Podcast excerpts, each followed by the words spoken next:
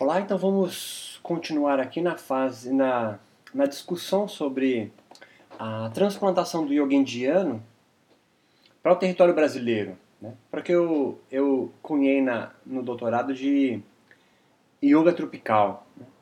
A vinda do yoga é, da Índia para a América Latina e daí, obviamente, para o Brasil, é um caminho singular ao contrário de outros países, como obviamente Inglaterra, que colonizou a Índia por até 47, e os Estados Unidos, pela similaridade óbvia é, de língua, teve caminhos diferentes do que nós aqui latino-americanos. Né?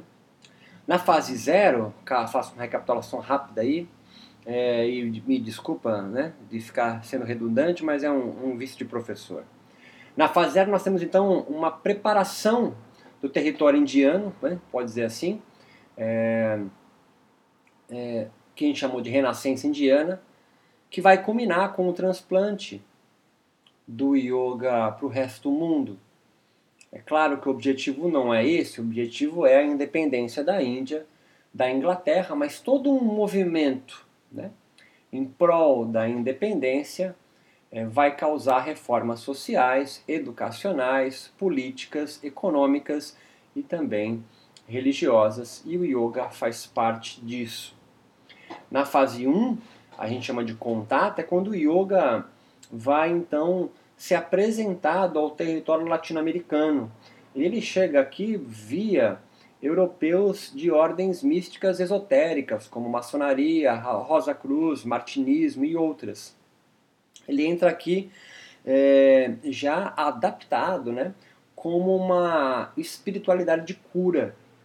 Chega em Cuba com uma teosofista, depois ali tem contatos em Uruguai e Argentina, e aí com o francês ele vai vir aí subindo o Brasil, Rio Grande do Sul, Santa Catarina, até o Rio de Janeiro. No Rio de Janeiro ele vai, esse francês Costé vai se fixar ali entre a divisa São Paulo-Rio, na Serra da Mantiqueira, e vai fazer incursões no Rio de Janeiro. Uma dessas palestras que ele dá, provavelmente em alguma fraternidade esotérica, talvez maçonaria ou Rosa Cruz, um general brasileiro chamado Caio Miranda assiste essa palestra. A gente tem início, então, ao yoga oficialmente no Brasil com um livro de Caio Miranda, né? É, já relacionando yoga com neurose, por exemplo.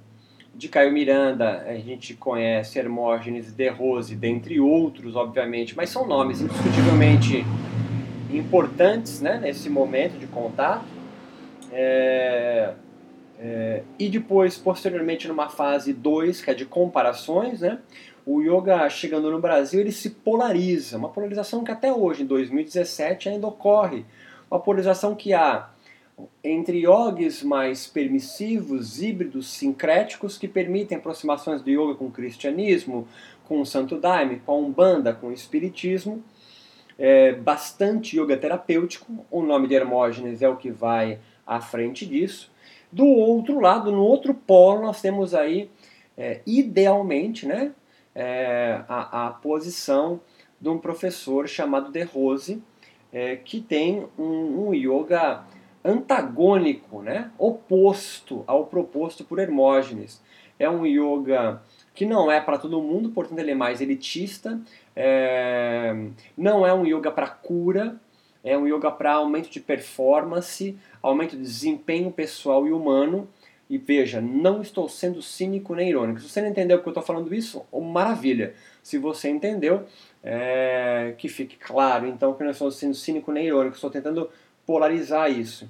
É, só nos anos 70, em 1970, é que um yogi indiano realmente, Satyananda, é que visita a América Latina e começa a fomentar os, as primeiras escolas de yoga vindas da Índia para cá. Na fase 3, nós aí entramos nas ambiguidades, né? É quando o yoga vai se se entremear com outras religiões propriamente ditas nativas ou brasileiras, né? como o yoga e o xamanismo, sobretudo o santo daime.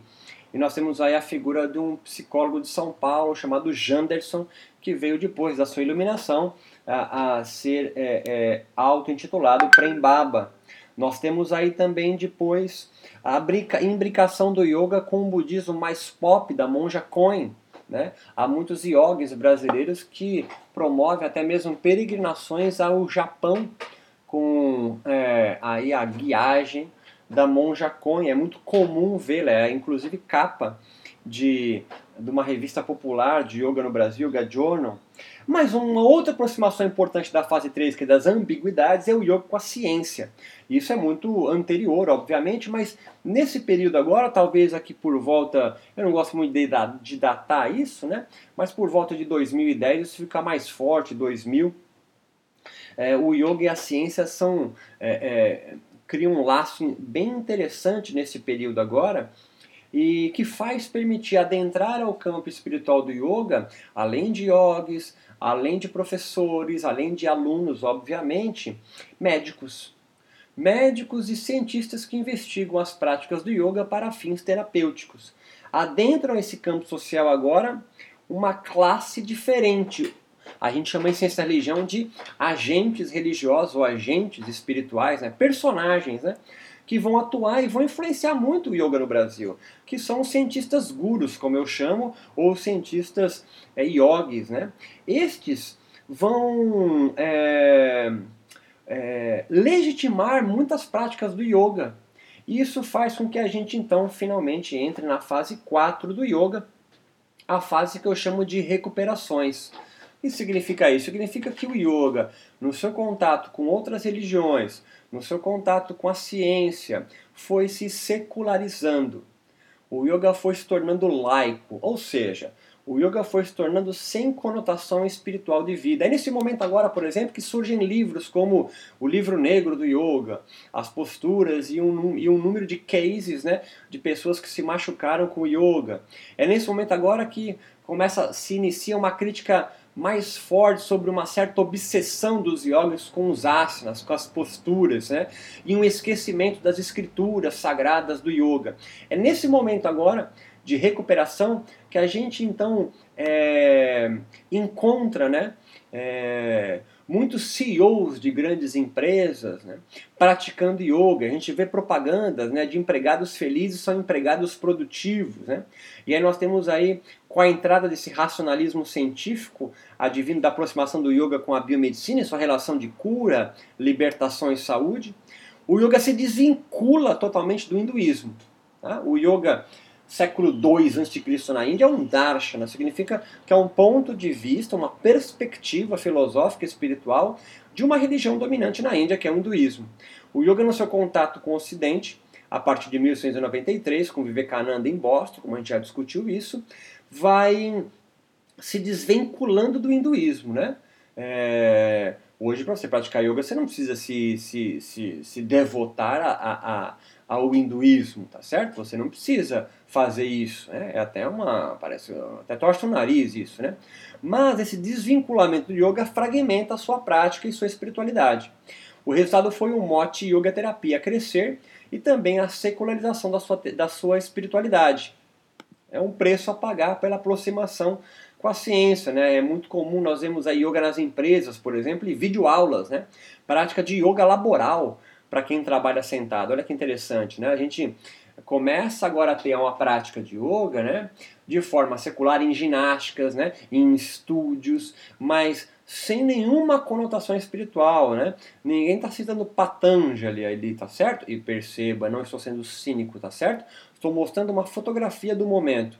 E surge então o yoga nas empresas, o yoga nas academias, o yoga nas escolas, o yoga educacional, tudo com o foco de melhorar é, o ser humano, mas sempre é, desvinculado o yoga de seu caráter espiritual. Pode estar tá ali no fundo, no verniz de quem está ministrando a aula, mas se você olhar é, fotografias, né, vamos dizer, só para a gente ficar, né, é, é, você vai ver ali pessoas de terno e gravata fazendo posturas do yoga né, no intervalo é, dos seus empregos. E aqui o foco maior do empregador não é que os seus funcionários tenham um, um vislumbre de Kaivalya ou tenha Samadhi no, no intervalo de trabalho. Não, é que ele trabalhe melhor as próximas horas que ele tem, é para diminuir o gasto com assistência médica. Né? Então nós temos aqui uma secularização forte do yoga, tanto que surge um artigo científico, ainda não traduzido para o português, né? de um inglês, mas que estuda, fez um doutorado é, nos Estados Unidos, chamado Mark Singleton, que é a salvação através do relaxamento. Né?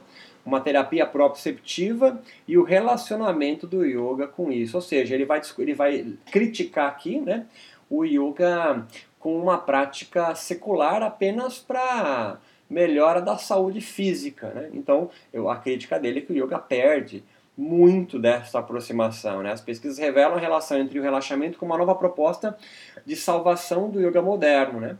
É, uma salvação do yoga no qual nós vemos aqui. Então, todo esse cenário que eu estou compondo para você aqui, nessa fase chamada recuperação, é para te dizer que a partir dos anos 2000, então, há uma preocupação de alguns líderes, referências né, é, do yoga no Brasil, da perda identitária da sua espiritualidade, que fomenta um levante de uma parcela de yogis né, com o intento de, entre aspas, ou sem, resgatar o espírito original do yoga indiano no Brasil. Então, com essa secularização excessiva, o que acontece com a parcela desse micro-universo do yoga brasileiro?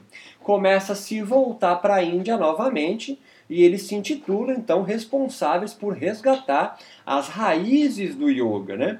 Entre, entre alguns nomes, nós temos aí, por exemplo, pesquisadoras como Lilia Gumini na USP, João Gonçalves também na USP, professores de sânscrito, que começam a fomentar então é, a educação né, e o conhecimento da língua sânscrita.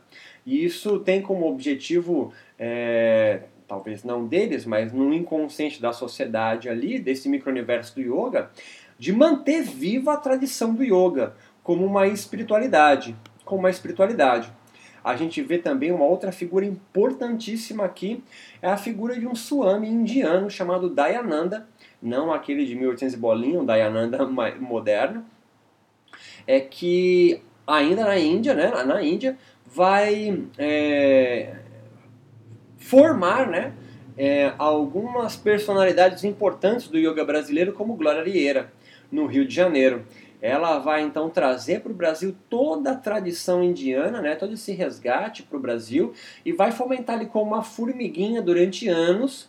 E claro, não é que começou em 2000, mas você vê que todo o trabalho dela, o esforço, vai culminar justamente nessa fase que eu chamo de 4 de recuperação, que é quando os yogis começam a se ver perdidos. Né? Há tantas práticas de yoga, há tantos tipos de yoga, há yoga em tudo que é lugar é, e isso foi excelente para a divulgação do yoga, perceba a ambiguidade do, do, momento, por isso que a fase 3 é ambiguidade, né?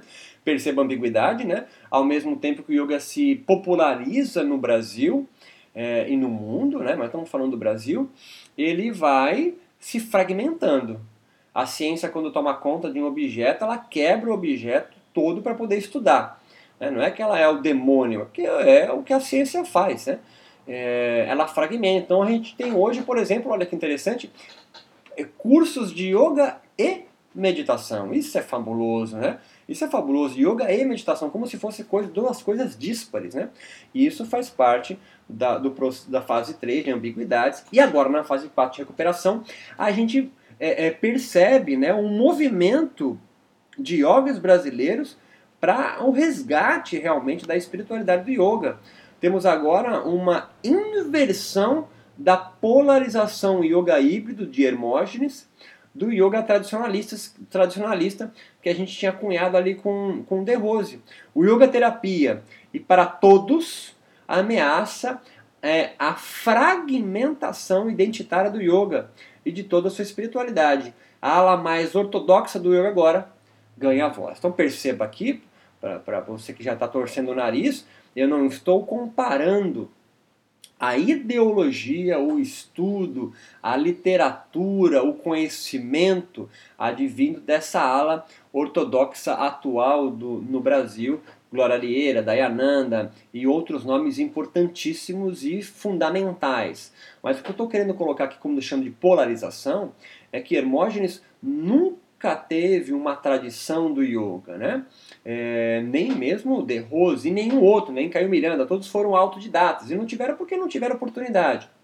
Mas perceba que a, a construção identitária do yoga a partir de Hermógenes, muito popular no Brasil, ela foi dispare da formulação do yoga é, por De Rose. Né? O De Rose, apesar e, e, e é entulhado de ambivalências, ambiguidades e, e, e disparidades de discurso, a posição dele é ortodoxa. Tá? Aí você pode discutir, e não me cabe aqui, eu não sou teólogo, tá certo? Não sou teólogo, não me cabe aqui discutir se a ortodoxia né, que De Rose é, reclama para ele é válida. Não estou aqui na posição de juiz, não é essa minha função. Mas que ele se posiciona frente ao yoga desenvolvido por, de, por Hermógenes como muito mais ortodoxo isso é inegável. Alguém que se declara é, que pratica um yoga pré-védico é um cara que a gente tem que chamar de ortodoxo.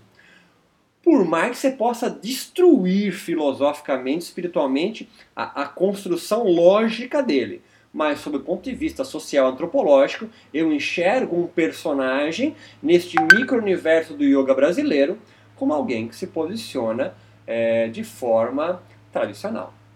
Certo?